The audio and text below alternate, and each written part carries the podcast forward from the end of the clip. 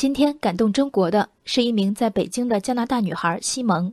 据报道，几天前，西蒙在奥森公园游玩时，看到一名老人穿着雨鞋趟水进入一个小岛，从草丛中捡起了几枚鸭蛋，装在塑料袋里带走。因语言不通，西蒙多次要求老人放回野鸭蛋未果。他随后一路跟随老人，找来自己的朋友仙女士帮忙劝说，但老人坚称他手里并没有鸭蛋。经西蒙和仙女士两次要求，公园管理处工作人员最终到场，在其要求下，老人同意将鸭蛋放回。此时，距老人捡鸭蛋已过去一个多小时。汉语里有个看起来没什么攻击性的成语“顺手牵羊”，无人照管的肥羊顺手牵上，全家老小几天的肉食都有了，快意。即使没有羊肉，即使捉不到肥鸭，吃几个野鸭蛋也是好的。现在什么都实行野生的。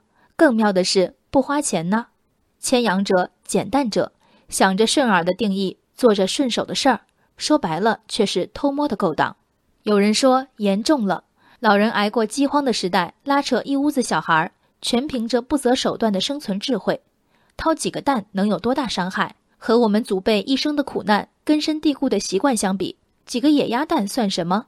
这一刻，对顽皮孩子喊打喊杀的网友们蒙上了一层神圣的光芒。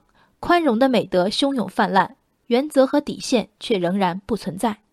还记得大学生掏鸟蛋被判十年的新闻吗？事实是，鸟贩非法捕捉并贩卖十六只国家二级保护动物燕隼，多次作案，情节特别严重，被判刑十年。我不信这顽固老先生是生物学博士，下手前先鉴定了野鸭品种，对自然和其他物种毫无敬畏者。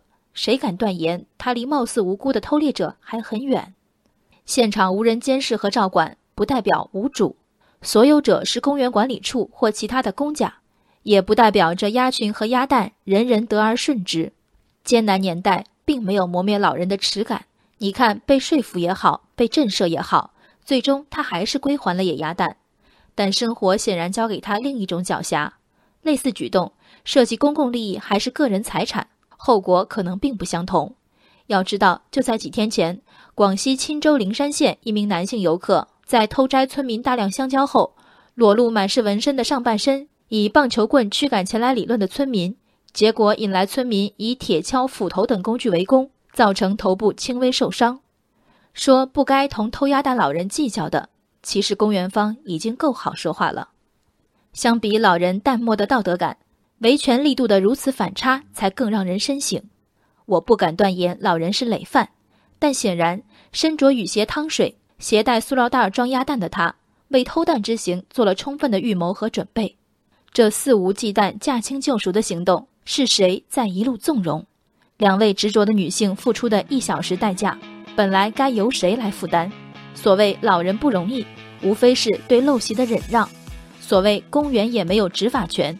无非是连及时到场回应举报都做不到。人生海海，见微知著。我是静文，往期静观音频，请下载中国广播 app 或搜索微信公众号“为我含情”。